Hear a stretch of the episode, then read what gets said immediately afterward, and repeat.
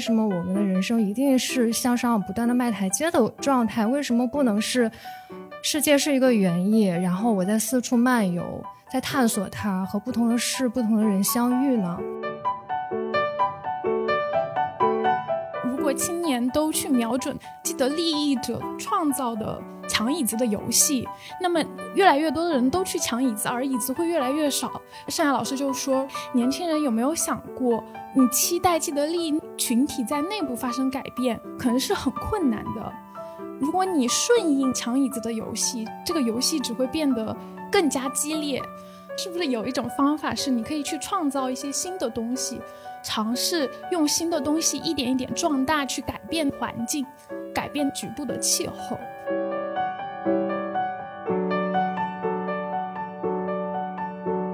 我觉得自我关怀它未必是一种退缩回，呃内在，也未必是一种自私或者我不关心外在，而是说我真正的把自己当做一个活生生的、独立的、有主体性的人，我去跟他对话，我去认真的倾听他的想法，然后去找到最适合他做的事情。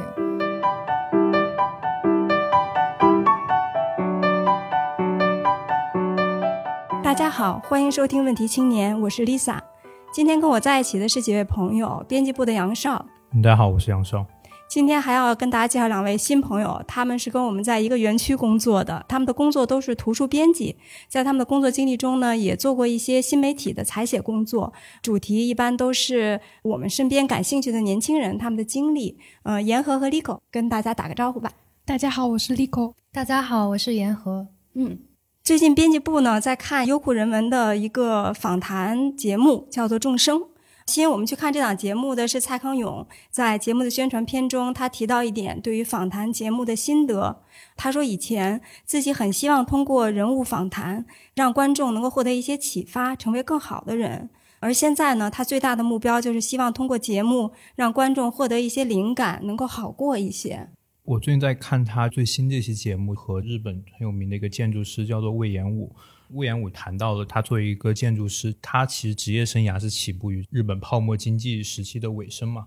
那个时候呢，因为经济大萧条，像他一样在学建筑的这种年轻人，其实是没有赶上一个很好的时候，甚至是在一个非常低潮的时候。那么他就没有办法去设计那些很 fancy 的房子，只能先去这种乡间设计公共厕所。所以对他来说的话，他会觉得总是有。办法度过这样一个所谓比较荡的时候，但是呢，蔡康永也会认为魏延武先生其实非常幸运的，因为不管他是设计厕所还是设计体育馆啊公共设施，他始终是在做建筑设计。他会观察到现在的年轻人。他可能在当下没有办法过得很好的时候，他就会不断的去延后他的价值的实现的时机，就是说毕业以后、结婚以后、退休以后等等。然后蔡康永就会说：“你有这么多的以后，但就是没有现在。”所以我觉得看这期节目也让我重新去想，它不是我们常说的那种所谓的把握现在这种很心灵鸡汤的东西，而是说在当下这种时刻，你怎么去处理当下和未来之间的关系。嗯。当我看到这儿的时候，我其实产生了一个问号，就是说，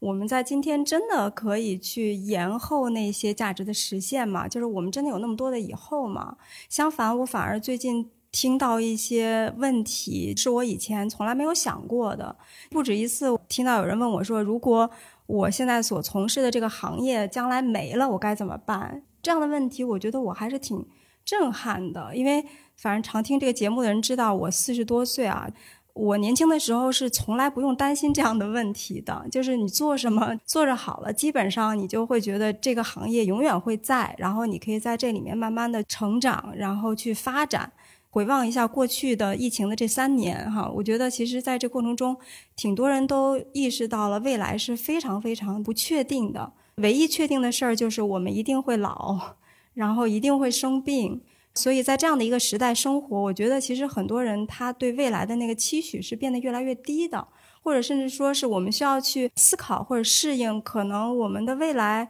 不如过去好，那我们应该怎么办？我们今天就来一起聊一聊这个话题，就是说我们在今天还怎么去看这个未来和现在的一个关系？如果我们能够放下要成为更好的人这样一个执念，那在今天对我们来说意味着什么？那我们怎么做可以让自己更好过一些？我觉得我们可以从更好的人这一点开始说起哈。过去几年，其实我们关于这方面的讨论已经非常多了，对于优绩主义和进步叙事的一些反思和批判。嗯，因为在成为更好的人这一套叙事之下，我们每个人都似乎要为自己的成败或者是处境负全部的一个责任，然后这套叙事就掩盖了很多结构性的一些不公，而且呢，他让既得利益者以为自己获得的一切都是自己的努力和自己的天赋所带来的一个结果，那他们也会。不那么关注那些所谓的不这么成功的人，这也会造成社会的一些撕裂。而且，对于所谓已经比较精英的这些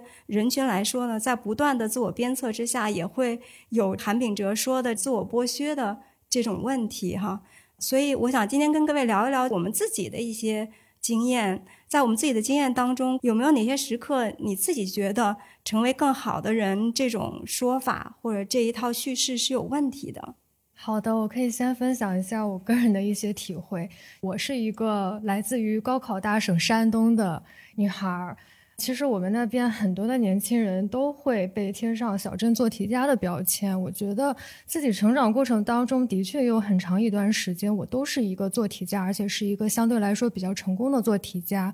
我一直按照大家期望的那样，考好的成绩，考了好的大学，然后来到大的城市。找到了一份看起来还算体面的工作，可以说是我一直以来把这样一种向上的进步的话语给内化了，并且身体力行。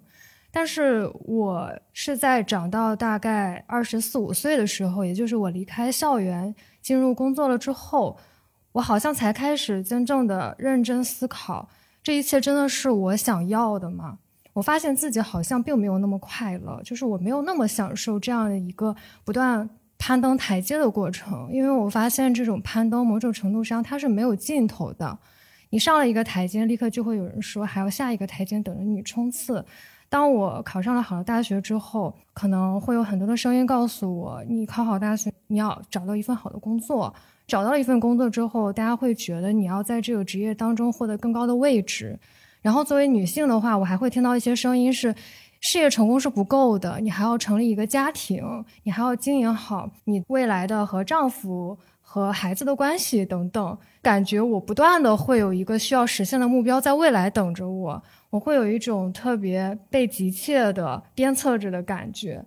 所以也是最近几年才开始思考一个问题，就是为什么我们的人生一定是向上不断的迈台阶的状态？为什么不能是世界是一个园艺，然后我在四处漫游？在探索它和不同的事、不同的人相遇呢？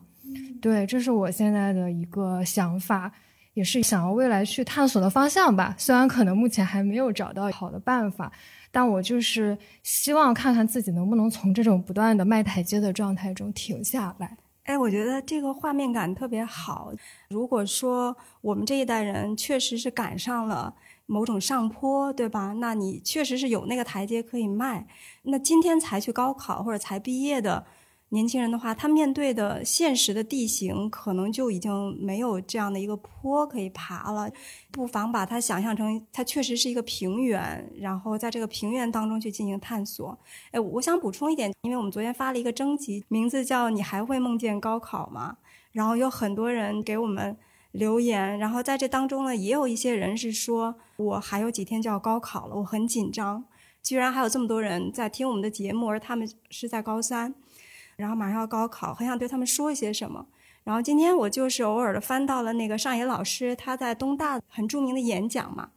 然后我想或许这段可以贴给他们，其实也是和优绩主义的这个反思是很有关系的嘛。基本上意思就是说，其实我们可能都以为是我们的努力。造就了今天的一些成绩，但是其实很有可能就往往并不是这样子的，呃，因为说到底，如果你相信努力会有好的结果，已经是一个很幸运的人了。因为有很多人在他们还没有开始努力的时候，别人就告诉他你努力是没有用的；还有很多人在他们努力的过程中受到的阻碍，比一些方方面面的支持要多得多。对，所以我后来留言的时候就说，那或许我们就这样去想，就是我们在努力。就已经是幸运的人，然后不不妨把高考也交给那个运气，或许心里会稍稍放松一点哈。我们当时编辑部讨论想到这个课题的时候，也是因为我们都还会噩梦当中参加高考，就是它真的给我们造成了很大的，可能是一种创伤吧。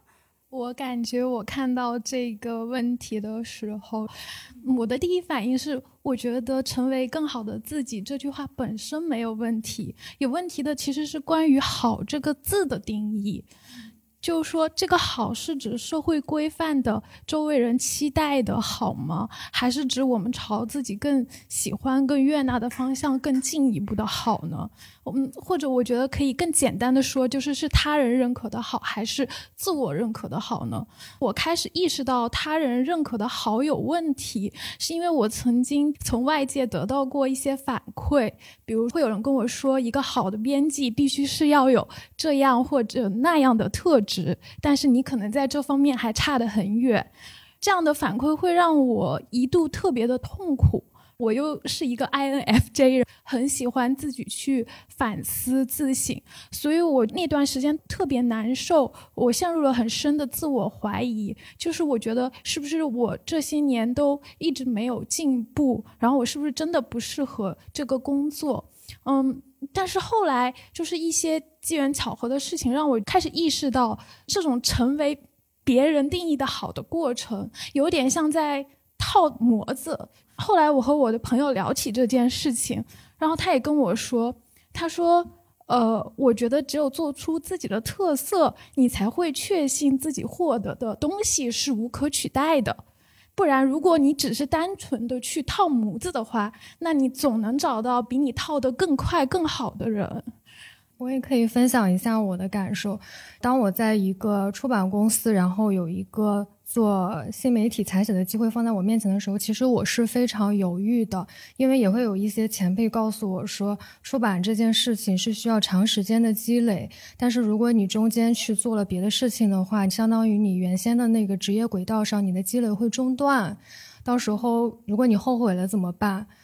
但是也有一个前辈，就他给我的建议，我觉得对我的启发更大一些，他说。你还是要想清楚，你更想做的事情是什么。如果目前的这个尝试，它在你想做的那个事情的大方向的辐射范围内，或者说它有百分之六七十的比例是按照你的那个想要的轨道前进的，你就可以去尝试一下。只要它不是一个背道而驰的就好。然后我就在想，就是我核心想做的那件事情到底是什么？其实我想做的是内容的创作和传播，那么出版它是其中一种形式，采写也是一种形式，媒体或纸质书它其实都是传播内容的载体，它不是它的目的或者本质。所以我觉得去做这个尝试不是偏离轨道，其实还是换了一条路，但是还是在朝那个我想要的方向走着。而且虽然说这个栏目其实现在已经停更了有一段时间了。可能在工作的维度上，好像它是一个不成功的项目。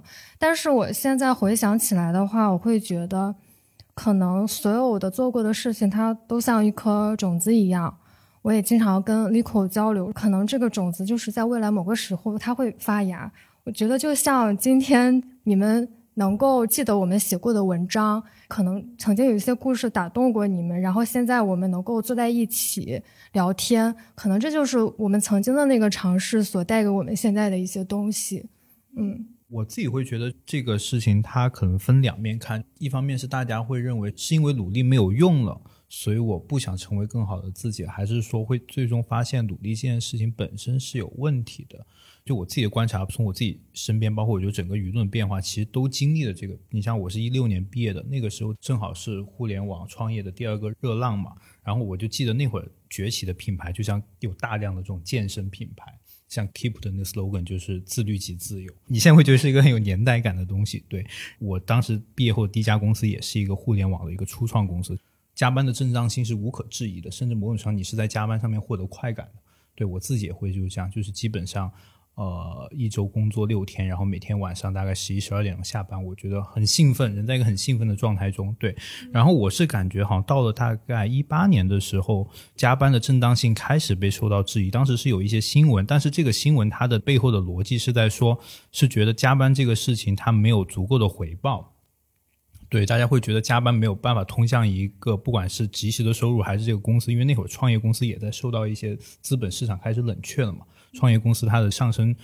通道没有那么明显了，这是一点。那么差不多到了二零二零年尾，就随着这个疫情，包括就大家都知道的这个拼多多的过劳死这些一系列的新闻，最终大家会发现的就是加班。的这件事情，它本身的正当性，它到底有多少？包括像是二一年之后，所谓零零后开始整顿职场等等新热件出来，大家真就会觉得努力这件事情本身可能是有问题的。我就稍微理了一下，过去几年基本比较畅销、有代表性的书籍，其实差不多跟着这个时间段是一起走的。比如说一九年是韩炳哲的《倦怠社会》，二零年是吴奇跟向彪老师的《把自己作为方法》。然后二一年是基因的傲慢，其实都是跟整个社会的对工作意义和这种努力的反思，其实是相挂钩的。对对，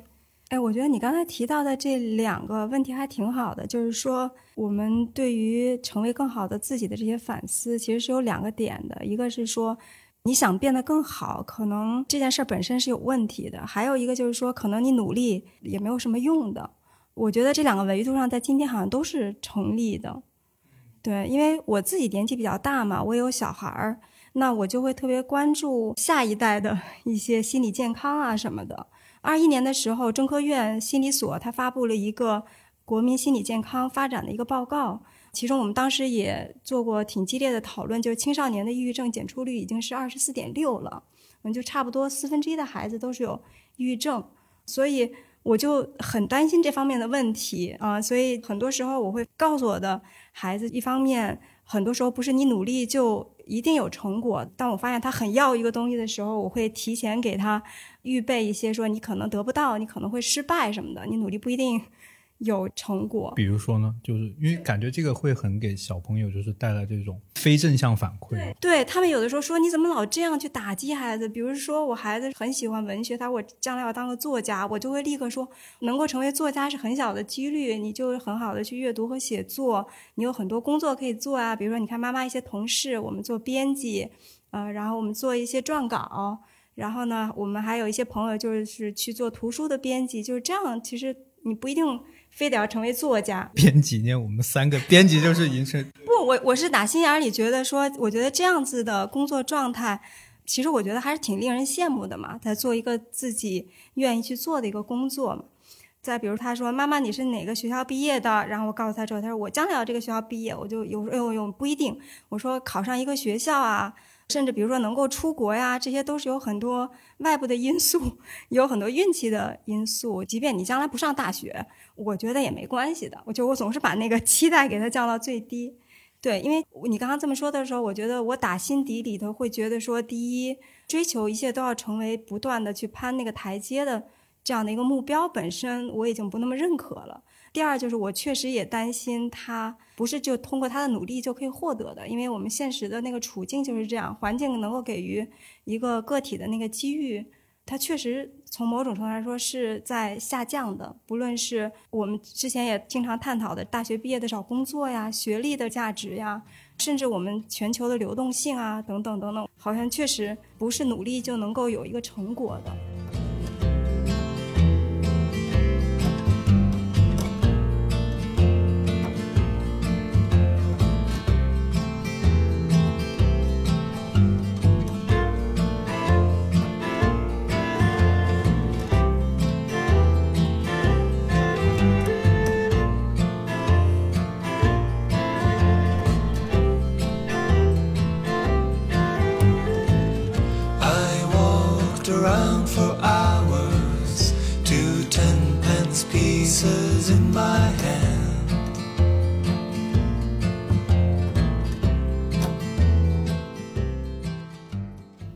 所以我们刚才讨论了这么多，都是关于可能成为更好的我，在今天本身是有很多可以探讨的空间的。那我觉得我们可以再进一步讨论一下，说那什么叫做让自己更加好过一些？在过去这几年当中，和更好的我同时幻灭的，其实是对一个未来的一种期待。我觉得这种期待的滑坡，大概是从二零一七年左右就开始的。然后在疫情的这三年，尤其是第三年，可能急剧的滑坡到了一个前所未有的程度啊，比较悲观的预期。前面我讲过，最近越来越多的时候会听到有年轻人问这样的问题，就是我的行业如果没了，我可怎么办？这跟我觉得我们已经说了很多年的未来的不确定性还不太一样，因为不确定性，当我们说这个的时候，我们只能说你未必一定会碰到好的，可能好，可能坏，对。但是如果在今天我们要处理一种预期，就可能你一直在做的这件事情会戛然而止，此前的一切都不作数了，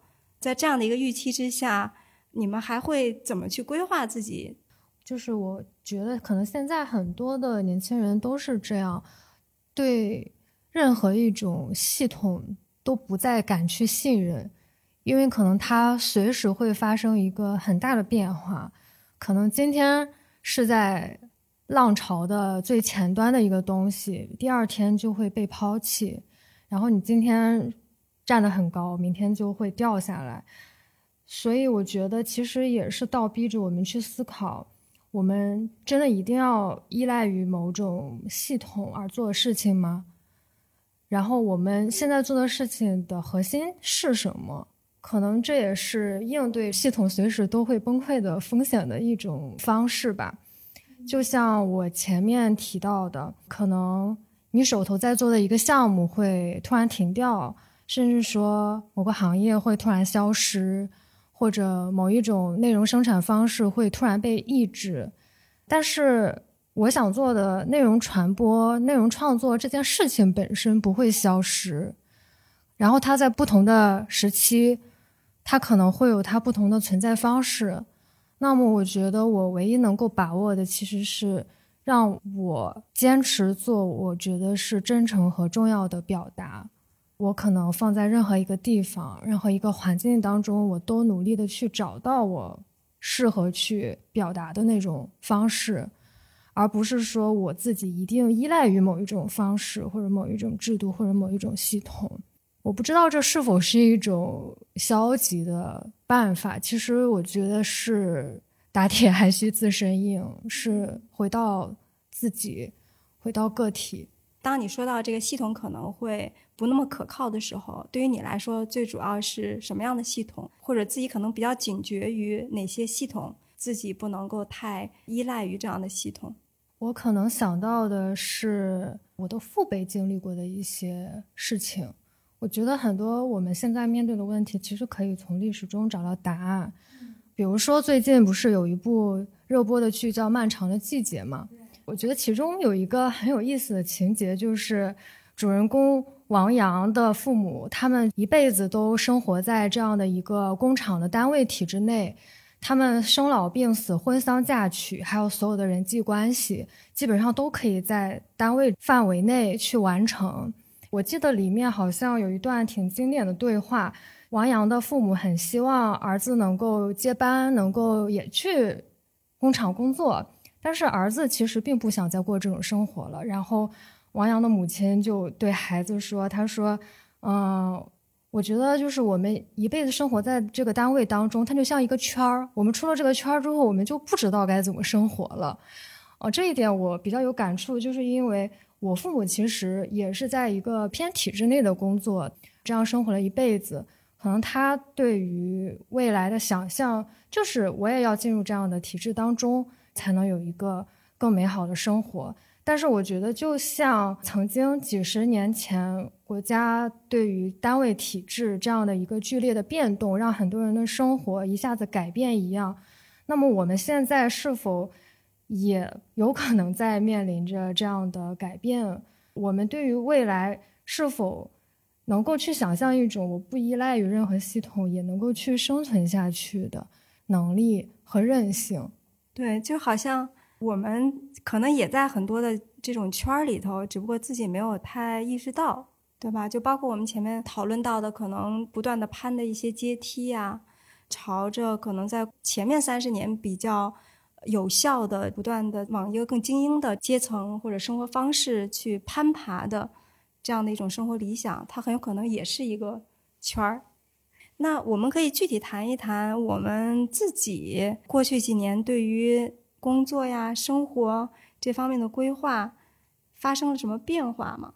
我自己觉得，其实对我的影响是挺大的。呃，一个具体的事情就是，疫情期间因为某些政策方面的原因，可能我不能离开北京，或者是说轻易回到家乡。但是我知道。在那段时间，我母亲因为可能身体上的一些不适。就住院了，但我爸妈都没有告诉我，就是这件事情是他们可能动了一个骨科的手术，然后康复了出院了才给我说的。那个时候，我开始深刻的在想一个问题：如果某一天我不得不因为某些现实的问题，比如说我父母突然患病，又或者我可能会有了下一个阶段的新的生活需要，这个时候我必须离开北京了。那我的工作，图书编辑以及从事的出版行业，大概百分之七八十的出版机构可能都是在北京。那离开了北京之后，我或许面对的就是没有太多的职业上的选择。我做这样的工作和可能未来我会面临的要回家去照顾父母选择之间有冲突的话，那我该怎么去做好我现在的手下的事情呢？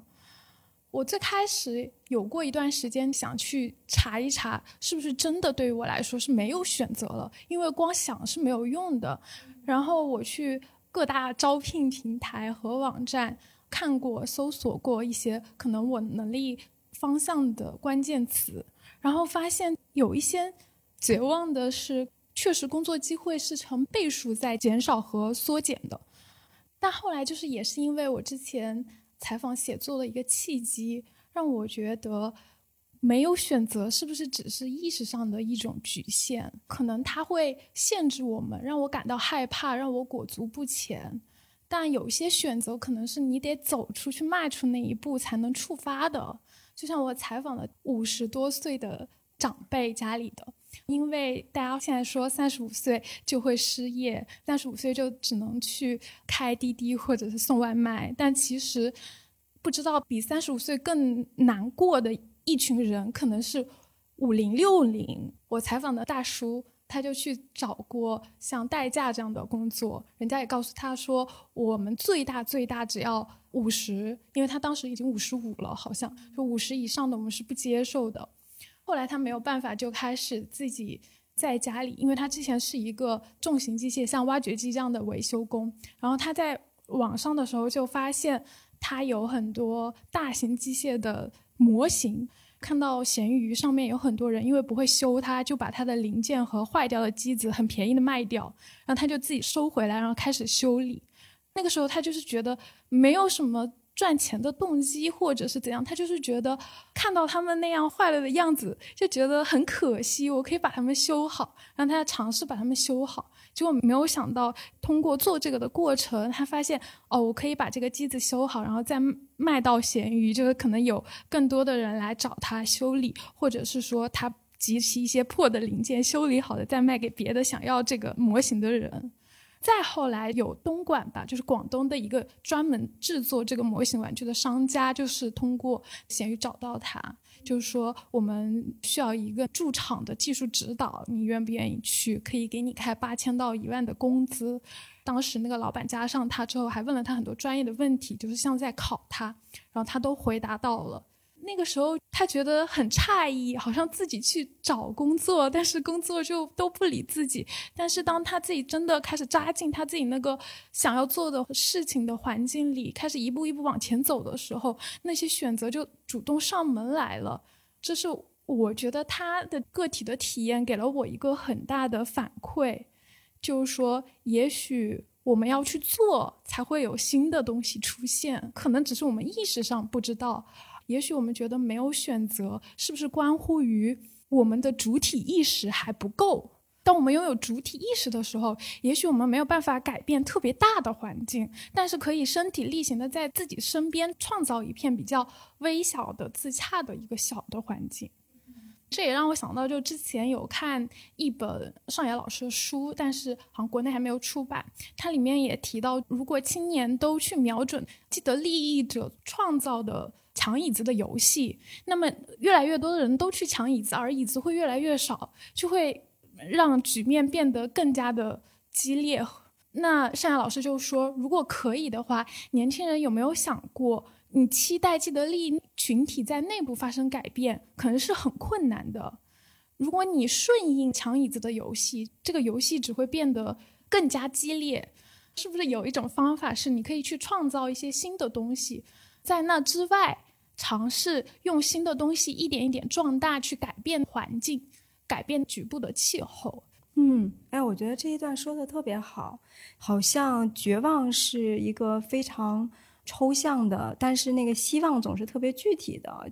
我们在具体的故事里看到的希望都是特别特别具体的，然后非常因人而异的。那这就跟你前面提到的主体性的发挥，其实有着很强的关联。我就想到我们之前做的那个聂日明老师的那一期节目，我们是探讨。青年失业率的问题的，虽然我们探讨的话题是这个，但是当我问到他说你对年轻人在找工作这件事情上有什么建议的时候，他没有像我设想的那样，可能会说大家期待不要太高啊，或者说找工作的时候可能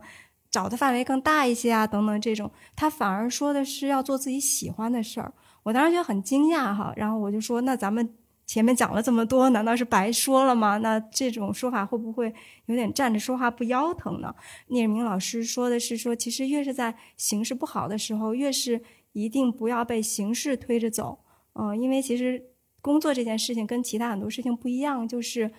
主观的这个能动性，你自己愿意投入多少，其实对于结果的产出的影响是非常非常大的。嗯，也正因为这样子，当你做着自己喜欢的事情的时候，你的那种投入和你可能由此所获得的那个机会，很多时候也可能自己之前这样靠理性思考就能够，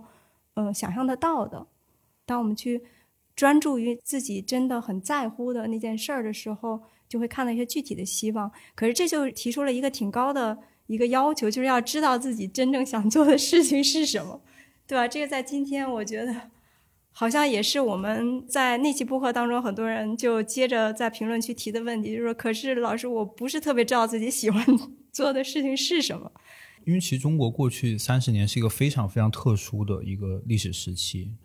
其实，在过去对于很多人来说，包括像我父母辈，大部分人他不需要知道自己真正想要做什么，他就能过得不错。我觉得在当下可能就真的是提出了一个新的命题，就是说，我想到我们之前在那个页面也是那些播客下面不有个评论嘛？那个评论我觉得他总结特别好，他的意思大概就是说，在一个不得不的选项都已经没有收益的今天，我喜欢带来的相对损失反而变小了。就像我小的时候那会儿，呃，我家可能相对所谓开明一些，但我的很多童年，就父母其实已经给他了一个人生的样本，那么你接着走去试，在当下的情况下，可能真的需要。去思考，像刚刚 Nico 说的所谓主体意识，因为这件事情真的很难。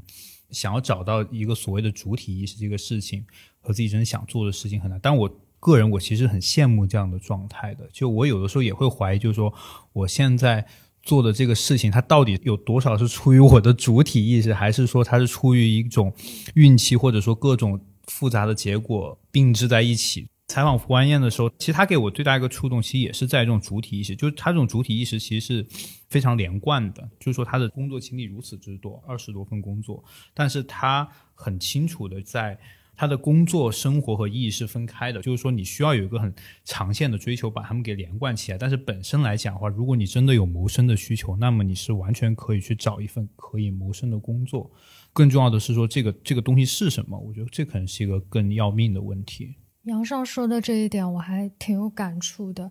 我在想，我们是不是很多时候都是急于去问自己我该做什么，而不是去问自己我想做什么？好像我们留给感受自己的那个时间太少了。然后我就想到我的一个朋友，他在讲，当他做一个选择的时候，他会让自己停顿一下。他说他会感受自己的身体是否真的想做这件事情。他说这个的时候特别启发我。其实这几年我们提自我关怀这个概念提的挺多的。我觉得自我关怀它未必是一种退缩回呃内在，也未必是一种自私或者我不关心外在，而是说我真正的把自己当做一个活生生的、独立的、有主体性的人，我去跟他对话。我去认真的倾听他的想法，然后去找到最适合他做的事情。我其实觉得我们真的可以在这件事情上去花更多的时间和精力。你自己有去试过吗？你怎么跟自己对话？我可能是在一些不经意的瞬间，我会感觉到，就像我前面有提到过，可能我自己的成长过程一直是一个好好学习，然后做一个好学生，一个好孩子。但是现在，当我回想起我中学的经历的时候，我会发现，让我印象最深刻的不是那个我考了第一名，或者是说我受到老师或者学校的表扬的那样的一种所谓的高光时刻。可能我印象最深刻的是我在。晚自习的时候，我和同学一起在校园里溜达，然后我们看到玉兰花开了，特别好看。我甚至到现在我的记忆当中，我都能记得那个花的香味，它的颜色。可能还有另外一种时刻，就是当我的同桌他没有考好，很失落的时候，我记得有一次我给他做了很多的。心理建设，然后去鼓励他，然后最后他告诉我说，他真的感觉到好了很多，就是那样一刻的开心和价值感，我到现在都非常记忆犹新。所以我在想，是否这些记忆对于我来说也是一种提醒，就是它提醒我，可能我最在意的不是那一个我取得大家眼中的那个成绩的时刻，可能我在意的是美的东西。我在意的是和他人的连接，这些东西是真正能让我感到价值感的，所以我可能会循着这些微小的感觉，再去探索之后自己要做的事情。我觉得还挺有共鸣的，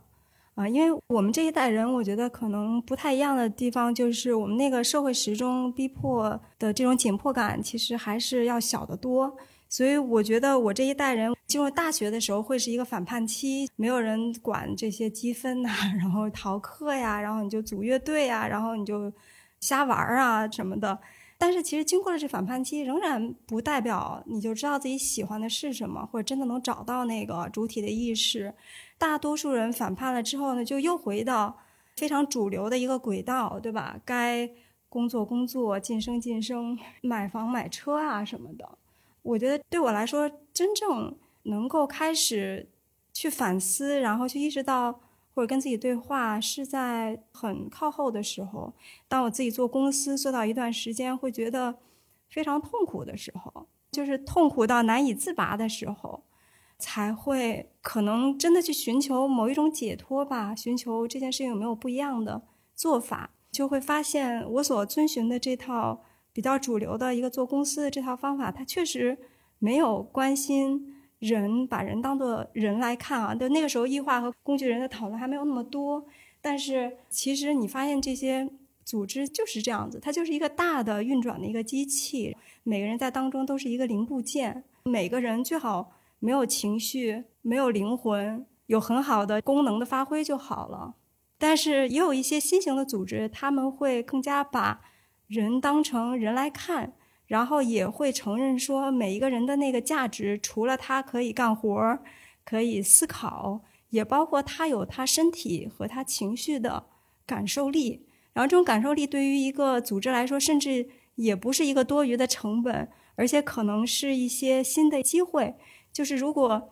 一个组织的人来到这里，是因为认同你们这个组织的使命，在做的事儿，在这个过程中，如果他很痛苦。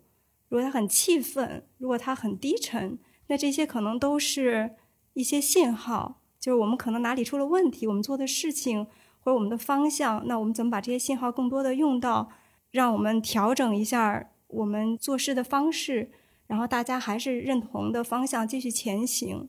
对，所以我自己从那段时间开始，也希望把我们青年制的公司往这个方向去调整，那我自己才开始更多跟自己进行对话。当我觉得特别低沉、特别痛苦或者特别气愤的时候，我会对自己说：“这应该是一个机会。大概我有一些事情应该做，但是我没做，或者说我做错了。然后我应该从这些情绪当中寻找到我下一步要做的那个事情。实际上是给自己的这个痛苦去寻找到一个出口。某种程度上，我们开始做内容，就是二零二零年疫情爆发之后，这个痛苦。”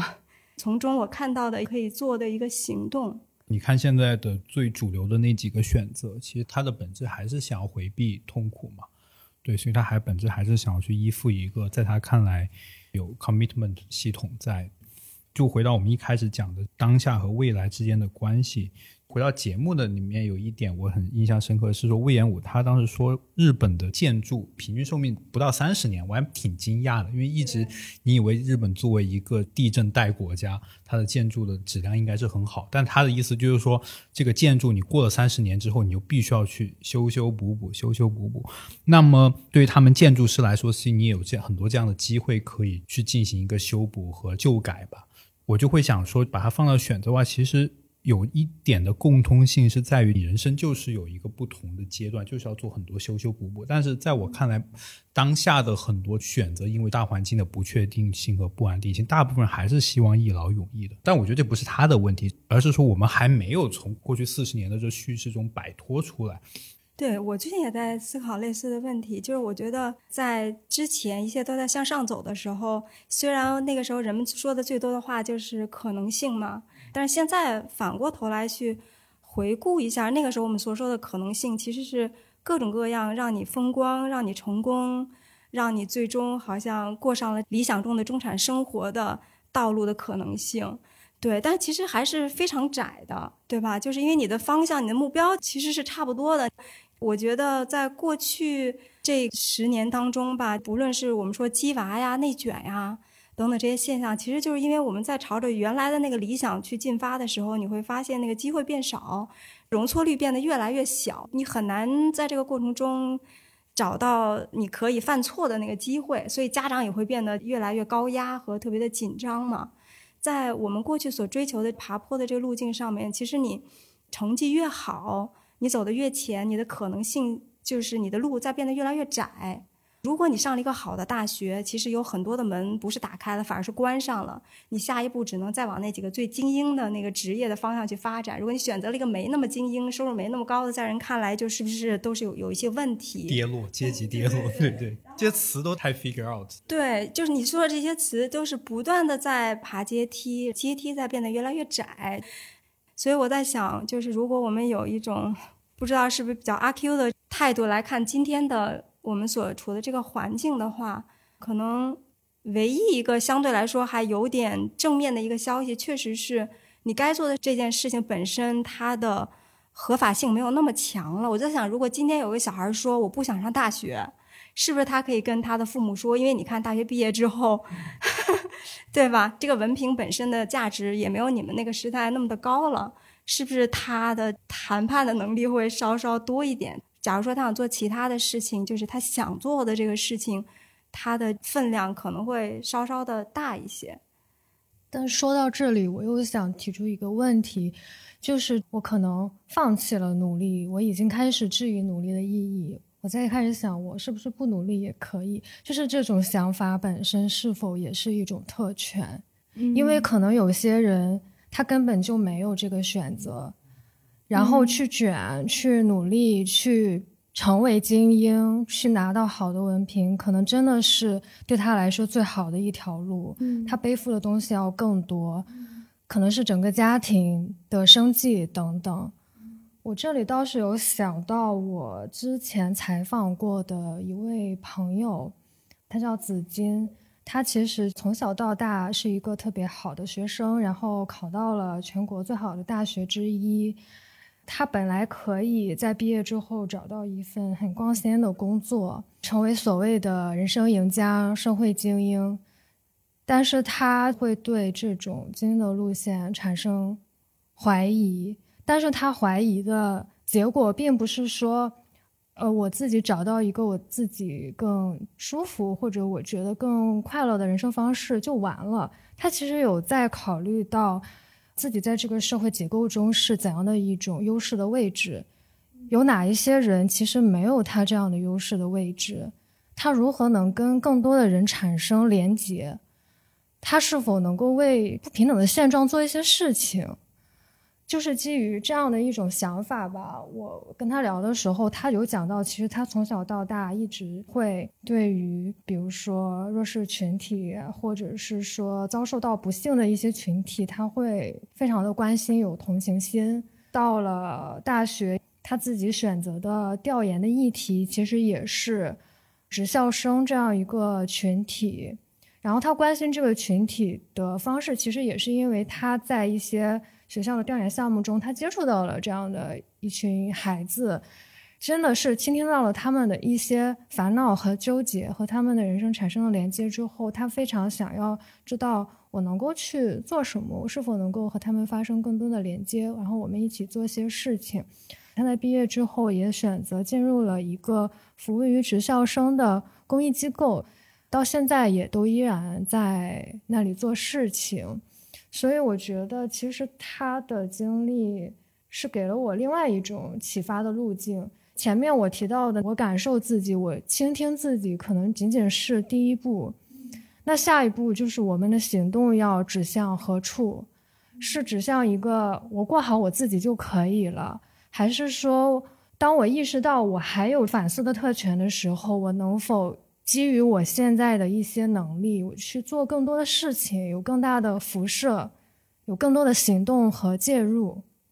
我觉得这可能是下一步要想的事情。哎，我觉得这个特别好。特权的反思也是这几年才比较普遍的出现在我们这个同温层当中哈。然后我最近有一个思考，就是我会发现。有的时候我们会说这件事情上面我们是有特权的这种说法，它变成了一种标签，某种说我对这些事情是有意识的，而并没有变成一种像你说的提出一种对自己更深一步的一个问题，就是我的行动应该指向哪里？我觉得我们如何去突破把这个特权的话语当做一个标签，而真的去。把它融入到自己的行动的那个思考里，我觉得这是一个特别值得提出的一个问题哈。你刚才讲的这个故事让我想到，正好今天看到一篇文章，是徐凯平老师近期的一个发言。他之前是在北大做心理辅导的，然后他若干年前提出来那个空心人说法。最近我看到他的一个发言当中有提到类似的想法，其实跟你刚才说的。两点都有关系，就第一点是他几年前就提出来的，就是说我们整个的这种体制对学生的这种压迫，使得他们学习的时候是麻木的，他们不知道自己想要什么，呃，他们只知道自己该做什么。然后今天这篇文章他后面有提到是说，现在青少年的抑郁症其实是越发的严重了。然后他又指出，其中一个挺大的空虚的一个缘由就是。因为和世界之间的链接被切断了，因为在孩子成长的过程中，没有太多的看见他者，或者是看到自己在什么地方可能是被需要的，可能可以做一些什么事情，对别人来说是有帮助的。所以你刚刚举的那个例子，就让我想到，我觉得确实是说，如果我们不仅可以意识到自己身上是有特权的。而且下一步还能够看到，那我其实有这个特权，可以去探索，甚至行动于那些我能够被需要的一些地方。这个其实是我们前面说的，可能在今天我们的可能性如果被拓展了，不一定要向上攀爬，那我们可以去其他什么地方寻找到一些值得自己做的事情，哈。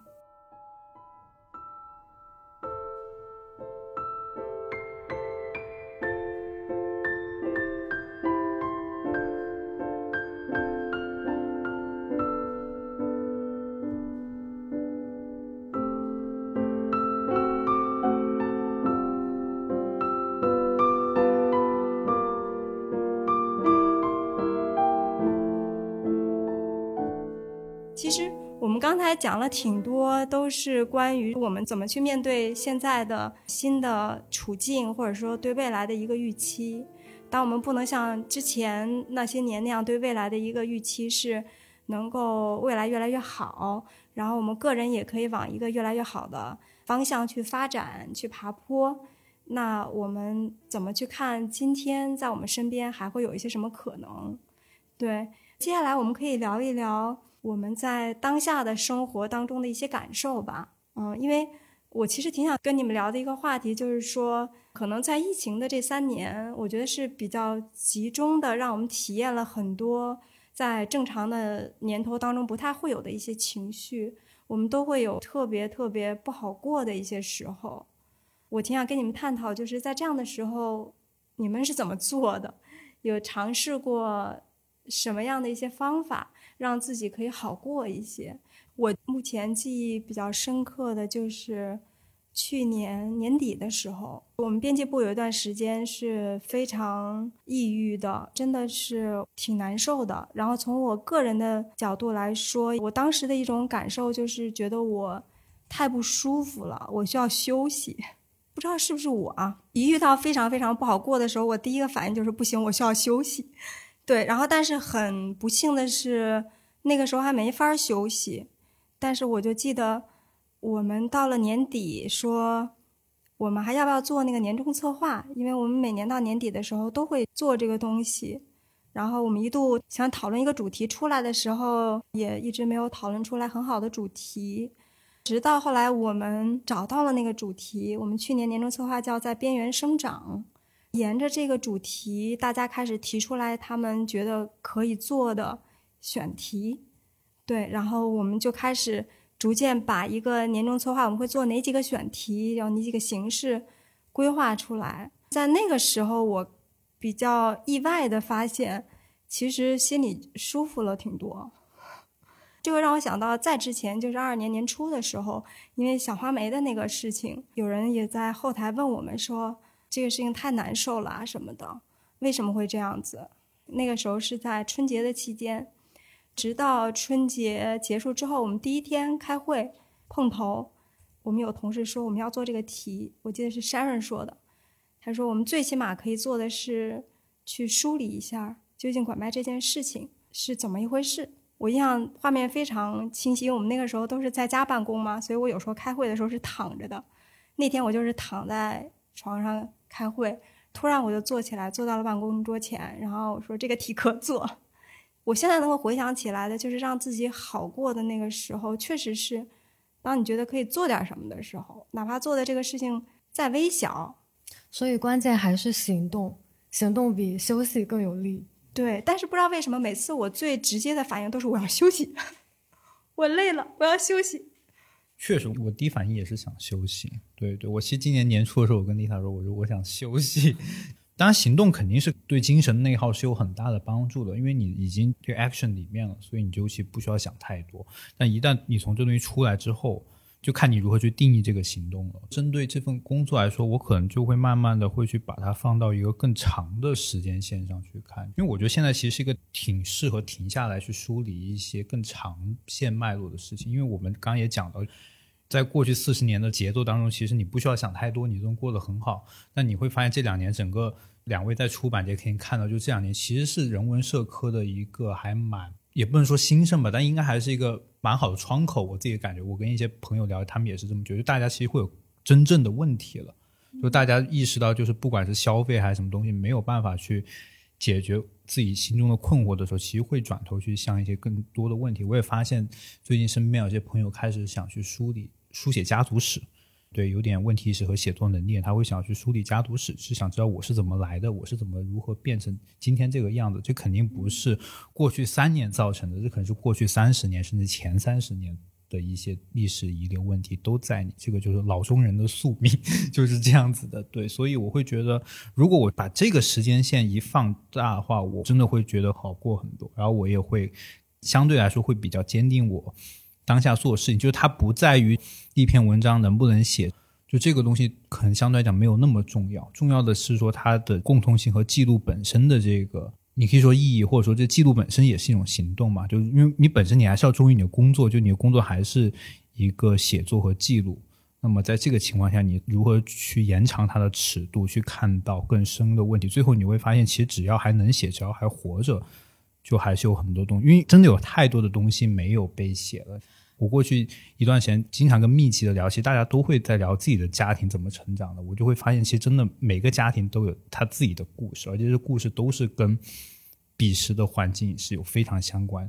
的。对我这里想沿着杨少说的补充我的一个感受。刚刚杨少提到一个很重要的事情是记录，我觉得在我状态很不好的时候，记录和写作也是给了我很多的力量。我就想到我很喜欢的一位作家辽金老师，他在一个采访当中说了那么一段话，我觉得非常能够契合我所认识到的写作这件事情的意义。他是一位母亲，然后她的很多作品，其实都是由他的母亲的经验转化而来的。他说，母亲的境况无法通过话语表达的时候，他就用小说将它写下来。他认为写作的过程就像是把一堆脏衣服经过洗净、晾晒、折叠，才可以重新穿上。他说：“我把它写出来，我把它明确了，把它从模糊变成信息，写成具体的人物和具体的情节。在这个过程中，焦虑不是说完全消失了，但是我可以看清他的面貌了，也逐渐可以跟他说再见了。我觉得对于我而言，写作的意义也是这个样子。我写作它并不会让我的一些痛苦或者焦虑消失，但是当我……能够去进行书写这个行动的时候，我觉得我已经部分的克服了它，已经有那个勇气去面对它。而且，当我能够用语言去部分表述它的时候，其实它的一些内在的逻辑正在被梳理。我把它当成了一个客体去对待的时候，其实我就感觉自己有能力去部分的理解和掌控它了。我觉得这是我面对就是不好过的时候的一种方式吧。接着言和的说，我也会有在遇到很困难的或者低谷期，有写作可以通过这样一个方式来化解一些痛苦。我觉得这是对内的一个路径，还有另一个路径，其实我觉得是对外的。你可以更多的让自己接触很多具体的真实的人，不要陷在自己一个小的圈子里。可能你的困惑，在你的安全舒适区里的人看来都是困惑，但在跳出了这个圈子，别的一些领域的人看来，可能他们已经有了一些解决的方法。说到对外的路径，其实我也有一个办法。之前有一段时间状态很不好的时候，我开始做手工，做木刻版画，而且木刻版画的这样一套技术，其实我是从一个。版画的社群那儿学来的，它是广州的一个社群，叫次纸工作室。他们之前会在全国的不同城市的不同的空间，接近于免费的去开展这样的一些版画工作坊，然后教毫无基础的人学习木刻版画。我在参加他们工作坊的过程当中，我就发现原来有这样非常容易习得的一种艺术表达方式，而且这种方式是非常适合去互相教育的。就是我参加了一次工作坊，我就学会了版画，然后再后来，我有叫我的朋友到我家里来，我们一起做版画。就是我可以迅速的变成了一个老师，然后我也和朋友一起带一个工作坊，然后一起做一些创作。在这个过程当中，其实我感受到的是一种跟大家很平等的连接，然后相互分享。在我比较消沉的时候，我会自己用版画的方式做一些贺卡。送给朋友们，可能上面有一些想对朋友们说的话之类的。我觉得这种向外走的方式，可能也是让自己度过那个比较难挨的时期的一种办法吧。你说的这个手工让我想到了做饭。我是从去年开始真正的去享受做饭的这个过程。有一次，我就和一个朋友交流那个做饭的这件事儿，他一下说了一句话，给我很大的启发。因为我之前做饭都是跟着菜谱做的，他说你就一定要摆脱菜谱，一定要开始用自己的想法做，然后逐渐逐渐的你就什么都会做了。我也不知道为什么，我当时就特别相信他的话。正好去年有一段时间逃到大理去，在那儿待了两三个月的时间，我就开始去菜市场买东西，然后有一些食材可能自己也不是太熟悉，但是。根据可能在饭馆里吃过的那味道，自己琢磨大概怎么做，然后发现真的是这样子。然后做饭这个事情开始让我感觉到，真的是一个很享受的一个过程，就不像以前根据菜谱做的时候很机械的那种方式。然后我也喜欢做了以后给家人吃，朋友去的时候也把最拿手的菜做给他们吃。我觉得它既是我自己很享受的事情，也是一个跟别人可以链接的方式。我在想，做饭是否是一种最小单位的创造？因为你从购买食材，然后备菜，到最后做出来，到品尝，相当于你是全程参与，然后身体力行。我觉得在我们生活和工作当中，很多时候我们往往是只能参与一件事情的一个环节，但做饭这件事情是真的能够让你享受到。我一个人做出来了一件事情，甚至能把这种快乐分享给他人，得到他人的一些反馈。对，我刚才也在想，关于去见更多具体的、真实的人这一点，其实有时候我的情绪可能是两极的。难过的时候会很想找人去交流，去想知道他们面对同样的问题的时候，他们有怎样的反馈，或者他们有怎样的解决策略。但另一方面，我也在想，当真的很 down 的时候，其实你可能都不太想要去见人了，你只想自己待着。这时候，我会觉得自然还有播客都是很好的方式。其实。我周末的时候是很喜欢一个人听着播客，然后去北京各大公园。我可能已经打卡了二十多个，就是看一看、走一走。然后我觉得播客是一个很好的形式，在于你其实是像朋友一样听大家在说什么，但是你可以不用参与进去。你关心的话题，你也可以选择。相对来说是剥离掉自己。表达的那一部分，但是更多的可以听到大家的想法，这种感觉会让你不再孤独。你会发现，呃，这个问题不是只是我遇到了，只是我难过，而是大家都有这样的想法的时候，我觉得那个疼痛感、难受的感觉就会被很大程度上削弱，就是感觉像参加了一场虚拟的互助会。对对对，你走过二十多个公园，在北京。嗯，对。我觉得你这几乎可以做个选题了，因为我真的没有碰到过谁走过这么多的公园。哎，我最后还想跟大家聊一个话题：当我们说让自己好过，关注现在，那这个和其实现在很多人都在说的及时行乐呀，或者是活在当下这样的人生态度是一样的吗？或者我们对于活在当下有没有什么反思？我最近看到一些故事的时候。你会发现，现在我们经常能够从报道中看到的故事，跟以前的那个进步叙事的故事有很大的不一样。包括最近我看到极昼工作室他们的一篇文章，是一个四十五岁的中年人，嗯，然后他失业，四处找工作，甚至包括像肯德基还是麦当劳的这种兼职的零工啊等等，他都有去尝试做面试啊什么的这样的故事。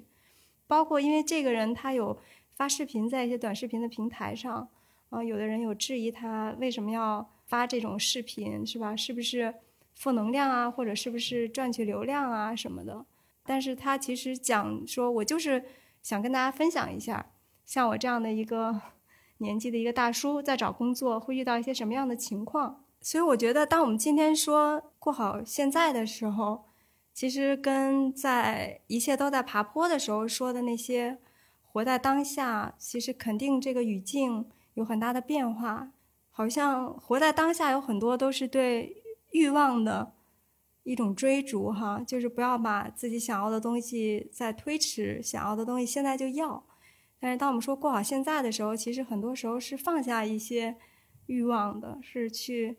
接受了方方面面的一些限制，